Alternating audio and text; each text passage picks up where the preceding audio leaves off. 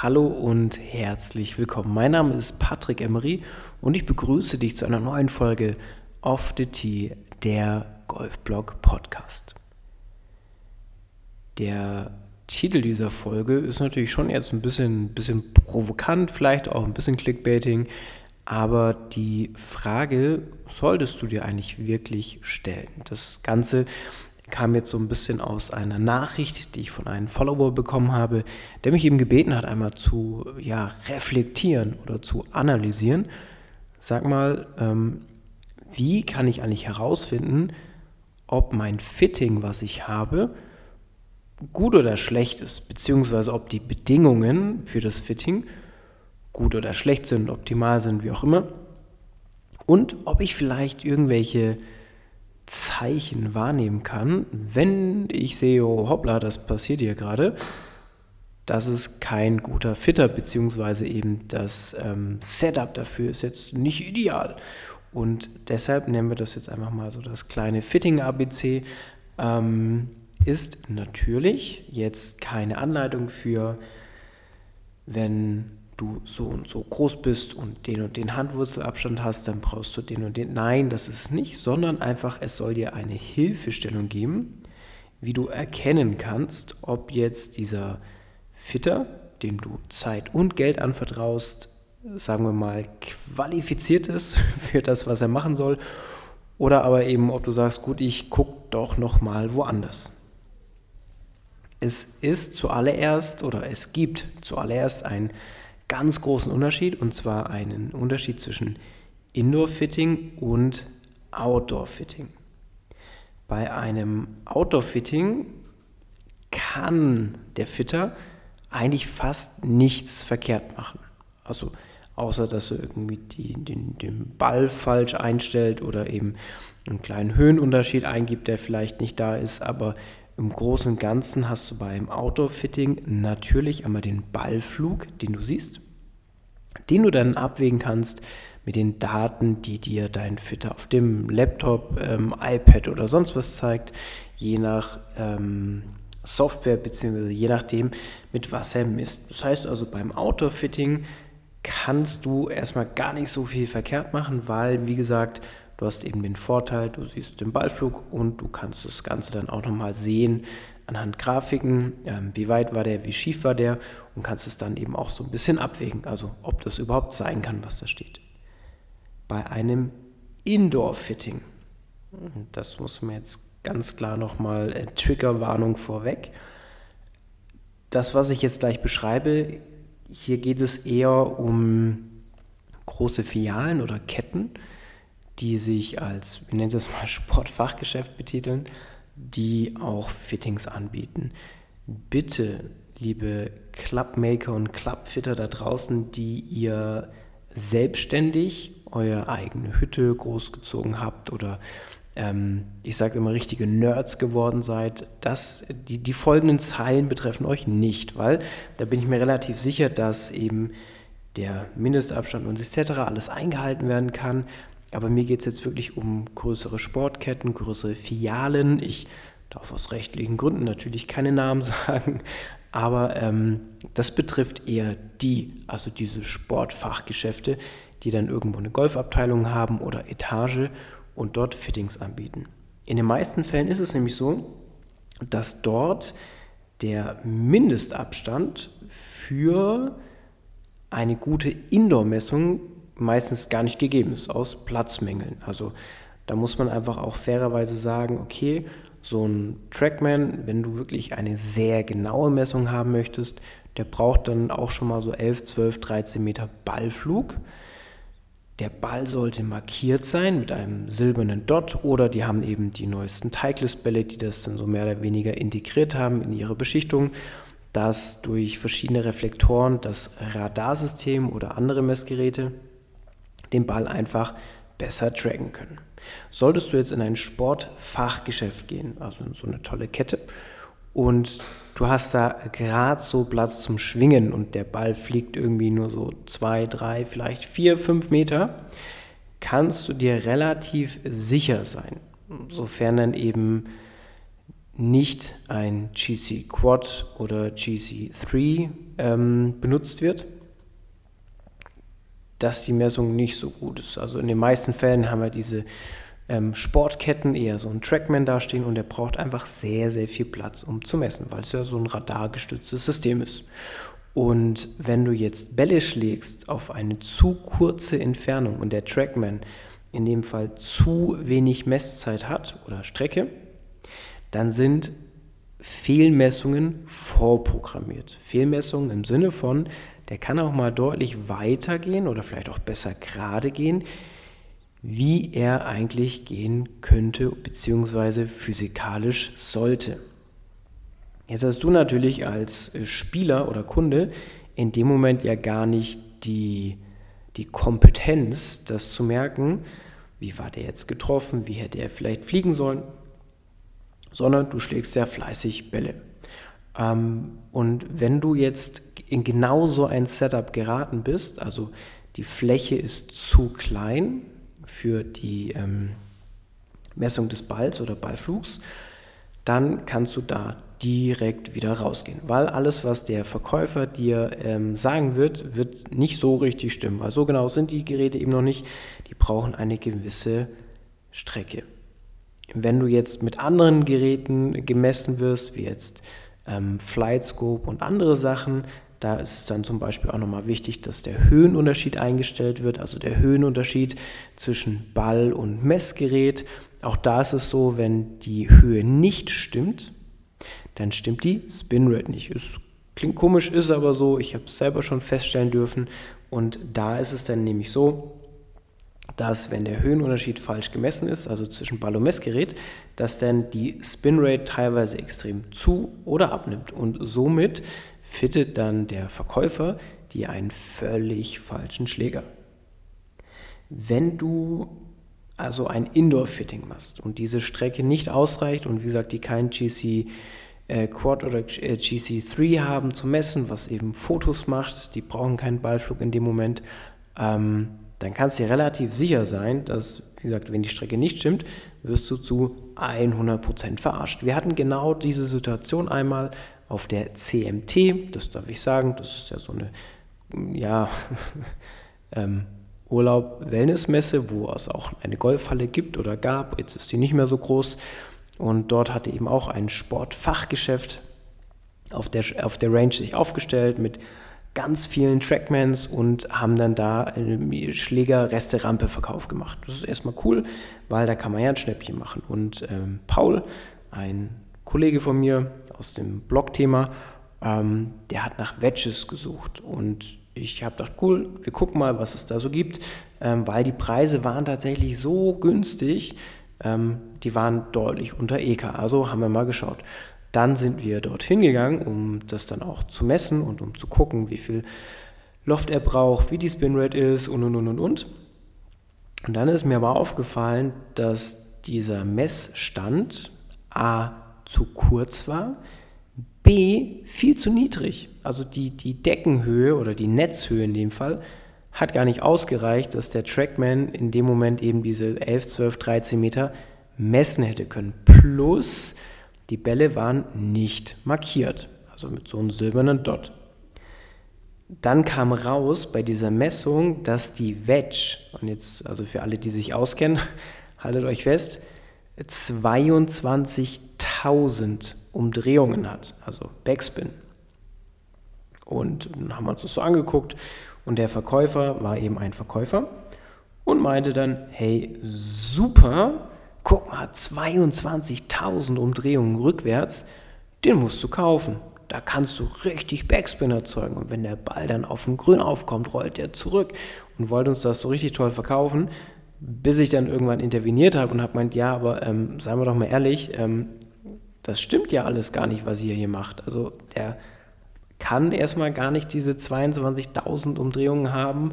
Plus, und da lasse ich mich aber gerne eines Besseres belehren, also wenn da jemand, äh, ein Fitter oder Clubmaker da draußen ist, der das schon gesehen hat, ich habe noch keine Wedge gesehen mit über 22.000 Umdrehungen Backspin, wo der Ball auch nur halbwegs irgendwie performt hat. So, das war dann zum Beispiel unsere ähm, also Paul und meine, erste Geschichte, wo wir dachten, okay, also hier werden wir jetzt gerade kräftig verarscht.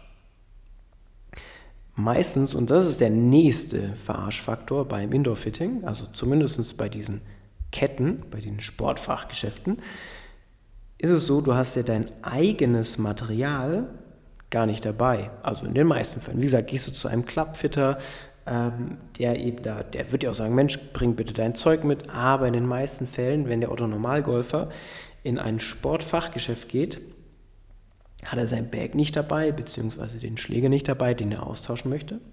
Also wird die Frage des Verkäufers sein, ja, wie weit hauen Sie denn Ihren Driver? Oder Ihr Eisen 7, also je nachdem, was man halt ersetzen möchte. Und dann kommt nämlich das Lustige daran, der Otto Normalgolfer weiß ja gar nicht, wie weit er überhaupt seinen Driver schlägt, beziehungsweise noch schlimmer, Carry schlägt. Also die meisten wissen das einfach nicht. Und dann kommen da natürlich irgendwelche wilden Zahlen äh, rausgeschossen aus dem möglichen Käufer, die aber ja erstmal gar nichts damit zu tun haben, was er wirklich macht. Deshalb solltet ihr tatsächlich ähm, solltet ihr tatsächlich ein Indoor-Fitting machen bei einem Sportfachgeschäft, nehmt bitte, auch wenn es doof aussieht, wenn ihr dann durch die Innenstadt lauft mit einem Golfbag, eure Golfschläger mit, dass ihr zumindest sicher sein könnt, dass ihr irgendwie was Vergleichbares habt. Dann kann man nämlich sehen, okay, guck mal, mein Driver geht so und so weit oder mein Eisen 7 geht so und so weit und hat dann halbwegs ähm, vergleichbare Daten. Bei einem Outdoor-Fitting hingegen, und das hatte ich anfangs schon erwähnt, ist es natürlich so, dass du dann deine Schläger natürlich dabei hast, weil das findet ja meistens auf dem Golfplatz statt.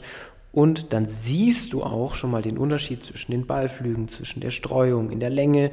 Ähm, deshalb da Riesenvorteil nochmal beim Outdoor-Fitting. Du siehst den Ballflug und du siehst aber auch die harten Fakten eben auf dem iPad, MacBook, wie auch immer und kannst das dann eben tatsächlich vergleichen.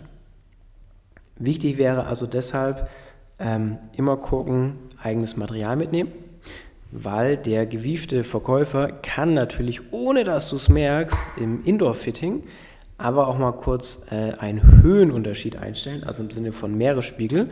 Und auf einmal bist du mit dem gleichen Clubspeed deutlich länger. Also das sind alles Tricks, die ich schon erlebt habe, ähm, als ich dann die Daten gecheckt habe, wo ich feststellte, okay, hoppla, hier werde ich gerade verarscht, weil ich bin hier gar nicht auf meiner Höhe, wo ich im Moment bin, also Meeresspielhöhe, sondern ich bin irgendwo Richtung Mount Everest unterwegs und da fliegt natürlich der Golfball weiter. Und deshalb auch gerne mal fragen, was ist denn eigentlich eingestellt auf den Trackman oder auf den anderen Messgeräten. Eine weitere Frage war, warum gibt es eigentlich nicht in jedem Pro-Shop oder in jedem Sportfachgeschäft jede Marke. Also im Sinne von Cobra, Titleist, Callaway, Mizuno und wie sie alle heißen, TaylorMade ähm, und und und und.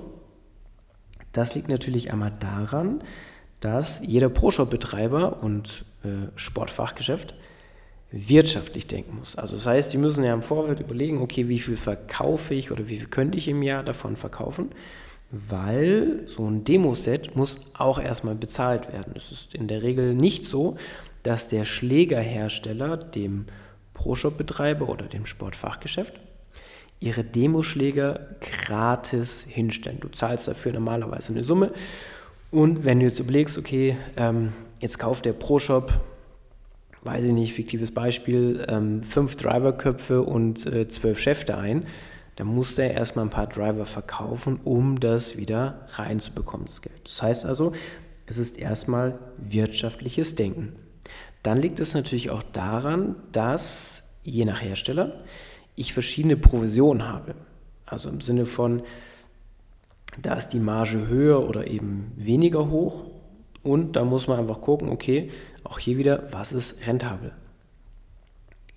Zusätzlich hat die eine oder andere Firma so eine Art Special Deals. Also wenn du die und die Summe verkaufst im Jahr, ähm, dann nehme ich dich zum Beispiel, dann gibt es irgendwie ein paar Schuhe gratis oder zwei oder du kriegst einen Schlägersatz von uns oder ein Bag oder was auch immer oder wir laden dich ein für ein Wochenende zu einem Event. Ähm, auch das können natürlich ähm, Gründe sein, warum der Pro-Shop-Betreiber oder das Sportfachgeschäft eben sagt, okay, wir nehmen nur die und die Schläger mit auf, weil eben da die Marge am größten ist oder ich eben am Jahresende am meisten davon habe. Ähm, auch so gesehen in einem Sportfachgeschäft gab es oder gibt es, nee, ich glaube, doch, den gibt es noch, gibt es einen jungen Mann, der äh, hat dann da gefittet und egal wer bei ihm war, hat Mizuno-Schläger bekommen. Und das war dann auch völlig egal, ob das jetzt äh, Tante Emma mit 90 Jahren und Schlägerkopfgeschwindigkeit von 20 Meilen war oder eben der ambitionierte junge Zwölfjährige. Die haben alle Mizuno-Schläger bekommen. Dann ist mir irgendwann mal aufgefallen, wo ich den gesehen habe, ach guck mal, hoppla, ähm, der spielt ja selber alles von Mizuno. Also von Kopf bis Fuß war der in Mizuno eingekleidet. Also von Schläger, Bag, Mütze, Klamotten, Schuhe und hast du nicht gesehen. Natürlich jetzt erstmal kein Vorwurf an Mizuno, das ist gang und gäbe, das ist so, also man muss ja auch einen Anreiz schaffen. Aber natürlich, wenn dann der Verkäufer ähm, so sehr darauf eingefahren ist, ähm, ist es natürlich erstmal nicht so gut, weil dann weißt du schon mal, okay, der verkauft mir jetzt eigentlich nur was, damit er am Jahresende am meisten davon hat und er verkauft mir eben nichts Unabhängiges, sondern ist schon sehr stark gebrandet. Deshalb solltet ihr, wenn ihr in einen Pro-Shop geht oder in ein Sportfachgeschäft, auch fragen, ob sie markenunabhängiges Fitting anbieten. Und davon reden wir jetzt nicht von irgendwelchen japanischen Edelstahlschmieden, sondern wirklich die gängigsten Sachen, ähm, wie ich es vorhin gesagt habe, Cobra, Titleist, Callaway, Mizuno, äh, TaylorMade und wie sie alle heißen sollten irgendwie halbwegs erschwinglich sein, also für den Pro-Shop-Betreiber. Ähm, und dann hast du auf jeden Fall die Chance, alles irgendwie mal zu vergleichen. Natürlich müsste man da jetzt nochmal einen, einen Strich drunter ziehen und fairerweise sagen, nicht jede Firma eignet sich für jeden Golfclub. Komischer Satz, macht aber gleich Sinn. Und zwar, wenn ich jetzt, wir bleiben jetzt bei, beim Beispiel Mizuno, Mizuno und Titleist. Wir nehmen Mizuno und Titleist. Mizuno und Titleist, sagen wir mal vor 10 Jahren, vielleicht auch vor 15 Jahren, waren eigentlich Schläger, die tendenziell eher für sehr gute, bessere und gute Golfer gedacht war. Also das waren so die Marken, die, also nicht die Marken, die Produkte, die sie rausgebracht haben. Wenn also ein Golfclub tendenziell überaltert ist, ähm, das Durchschnittsmitglied 60 plus ist und ähm, immer Rückenschmerzen hat, ähm, Bandscheibenvorfälle hat und hast du nicht gesehen, dann brauche ich für diesen Golfclub natürlich kein Titleist und Mizuno einkaufen, weil die kriege ich niemals los. Da muss ich eher zum Beispiel in so eine Callaway-Schiene gehen, die das damals auch sehr gut gemacht haben, die dann eben sehr, sehr leicht zu spielende Schläger rausgebracht haben mit sehr leichten Schäften. Und das sorgt dann eben für mich im ProShop im Umsatz. Und das ist das, was man eben auch nochmal fairerweise dazu sagen muss. Es kann also einfach sein, dass der ProShop-Betreiber eben ähm, eine Firma nicht im ProShop hat, weil sie einfach in dem Club so nicht rentabel ist, weil kein Käuferpublikum da ist. Einfach, wie gesagt, weil das oder die Spieleigenschaften der Mitglieder nicht zu den Spieleigenschaften des Schlägerherstellers passen. Dann war noch die Frage nach einem Vor- und Nachteil eines Fittings. Nachteil beim Fitting sehe ich eigentlich tatsächlich nur einen. Und zwar hast du einen schlechten Fitter, kriegst du einen schlechten Schlägersatz.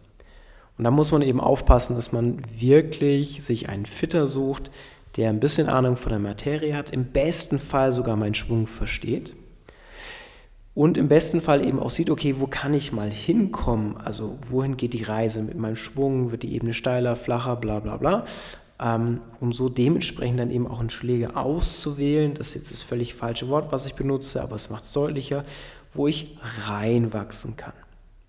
Und das ist so, wie gesagt, die einzige Gefahr. Also schlechter Fitter, Entschuldigung, doch schlechter Fitter gleich schlechtes Fitting gleich schlechtes Material. Vorteil äh, bei jedem Fitting ist natürlich, im Regelfall ist der gefittete Schläger genauso teuer wie der Schläger von der Stange. Also ob ich jetzt dann bei Cobra anrufe und sage, Mensch, macht mal bitte den Schläger ein Grad flach und den Schaft einen halben Inch kürzer, das kostet mich im Regelfall keinen Cent. Und das meine ich eben mit Vorteil, also finanzieller Vorteil, angepasstes Material, sofern es jetzt nicht super fancyes ist, ähm, ist im Regelfall genauso teuer, wie wenn du es einfach ab, äh, nicht abstange, ab, äh, ja doch, aus dem Regal rauskaufst. Und deshalb da Vor- und Nachteil ganz einfach zu beantworten. Und als letzten Punkt dazu war noch die Frage, wie oft sollte ich eigentlich fitten? Wenn dir Geld völlig egal ist, also dir geht es so gut, dass du dir um Geld gar keine Sorgen machen musst, schau gerne jedes Jahr nach neuem Material. Weil es kann sein, dass irgendwie ein Schaft sich wieder verändert hat, dass ein Schlägerkopf sich verändert hat, dass irgendwie ein bisschen leichter, ein bisschen schwerer, mehr Spin, weniger, was auch immer. Kann sein, das hilft dir. Im Regelfall ist es so, dass du aber von Jahr zu Jahr keine bahnbrechenden Erfindungen hast, sondern, sage ich mal, gefühlt alle zwei Jahre passiert was, wo man sagen kann, okay, jetzt würde es sich wieder lohnen zu investieren. Aber es kann ja sein, Lucky Punch, da kommt was raus, mit dem keiner gerechnet hat und guck mal, es hilft mir. Also wenn dir Geld völlig egal ist, ja, also wirklich keine Rolle spielt, schau gerne jedes Jahr nach neuem Material, weil es kann sein, du kriegst den Lucky Punch oder eben das blinde Huhn findet ein Korn. Wenn dir Geld nicht egal ist, also was halt den meisten Leuten so geht, auch wenn sie golfen, weil Golfer haben ja immer viel Geld, haben wir gelernt, ähm, dann würde ich eher sagen, du machst jedes Jahr ein Überprüfen der Specs, also der Spezifikationen, wo man eben schauen kann, okay, pass auf, ist eben der Leihwinkel noch richtig oder hat er sich verformt und ist der Loft noch richtig oder hat er sich verformt. Und solltest du einen Klappmaker haben, kannst du auch gerne die Schäfte prüfen lassen, also ob die noch den Flex haben oder nicht. Aber das würde ich dann eben jedes Jahr machen, sofern du auch trainierst und spielst. Also wenn du jetzt alle 14 Tage eine 18-Loch-Runde spielst, ähm, dann musst du da kein Geld investieren. Wenn du wirklich jede Woche auf dem Platz bist, auch öfters, tendenziell von harten Untergrund spielst, tendenziell vom Matten spielen musst im Winter, würde ich jedes Jahr zumindest den Leihwinkel und den Loft prüfen lassen. Und wenn du einen richtigen Klappfitter hast, gerne auch mal den Schaft, ob der schon durchgenudelt ist oder nicht. Weil, wie gesagt, so ein Leihwinkel und so ein Loft kann sich doch sehr stark verändern über einen Zeitraum. Und wenn man das eben nicht merkt, dann wird eben das Setup anders, die Schwungebene wird anders und, und, und, und, und. Wenn du, ähm, wie gesagt, dir ist Geld völlig egal, dann kannst du es jedes Jahr machen. Wenn du aufs Geld achten musst, wie wir meisten, dann einmal im Jahr ähm, Specs testen oder überprüfen lassen. Und sehr, sehr, sehr wahrscheinlich findest du eh nur alle zwei bis drei Jahre neues Material, was dich wirklich voranbringt. Hier muss man auch wiederum ehrlich sein. Voran im Sinne von Länge nicht unbedingt, aber eher im Sinne von Fehlerverzeihbarkeit, weil natürlich auch dieses Längenthema reguliert ist über die RNA, aber eben noch ist das Thema ähm, Richtungskontrolle, also eben Fehlerverzeihbarkeit, noch nicht ganz so extrem eingeschränkt. Und als letzten Punkt zum Thema wie oft fitten würde ich noch ergänzen, wenn du gesundheitliche Einschränkungen erfahren hast oder aber gesundheitliche Verbesserungen erfahren hast, in Relation zum letzten Fitting. Das heißt also, dir geht es körperlich deutlich schlechter oder besser wie bei deinem letzten Fitting, dann würde ich es nochmal überprüfen lassen. Es kann ja sein, dass du jetzt drei Bandscheibenvorfälle hast oder eben dein Bandscheibenvorfall ist weg, was auch immer. Du bist jetzt beweglich oder weniger beweglich oder zum Beispiel hast du extrem abgenommen. Ja, auch das ist natürlich so ein Faktor. Körpergewicht ähm, ist auch immer ganz krass. Also wenn du, sagen wir jetzt mal, 25 Kilo oder 20 Kilo plus minus hast, dann würde ich auf jeden Fall auch nochmal gucken, ob das überhaupt noch Sinn macht, was damals gefittet worden ist. Und als letzten Unterpunkt von diesem Punkt, eben wenn du mit deinem Golftrainer oder Trainerin eine so starke technische Veränderung erlebt hast, dass der ursprüngliche Leihwinkel nicht mehr zu dem passt, was ihr gemessen habt oder aber du in der Geschwindigkeit deutlich schneller oder langsamer geworden bist. Das war jetzt das kleine Fitting ABC beziehungsweise ähm, werde ich von meinem Fitter verarscht Thema. Ich habe jetzt nicht alle Punkte aufgegriffen, die mir geschrieben worden sind, weil auch so eine Podcast-Folge soll sich an Grenzen halten. Aber auf jeden Fall hoffe ich dir, ich konnte dir schon mal den Unterschied aufzeigen zwischen Indoor- und Outdoor-Fitting. Ich hoffe, ich konnte dir den Unterschied aufzeigen zwischen einem Verkäufer und einem Fitter. Und vielleicht schaust du in Zukunft einfach ein bisschen genauer hin, wenn du dir deinen Fitter oder den Fitting-Standort aussuchst und frag vielleicht auch gerne mal Leute, die schon mal bei dieser Person waren, was da alles so rausgekommen ist. Und dann, wenn du dann feststellst, hoppla, es kriegt irgendwie jeder immer die gleiche Firma, dann solltest du aufpassen.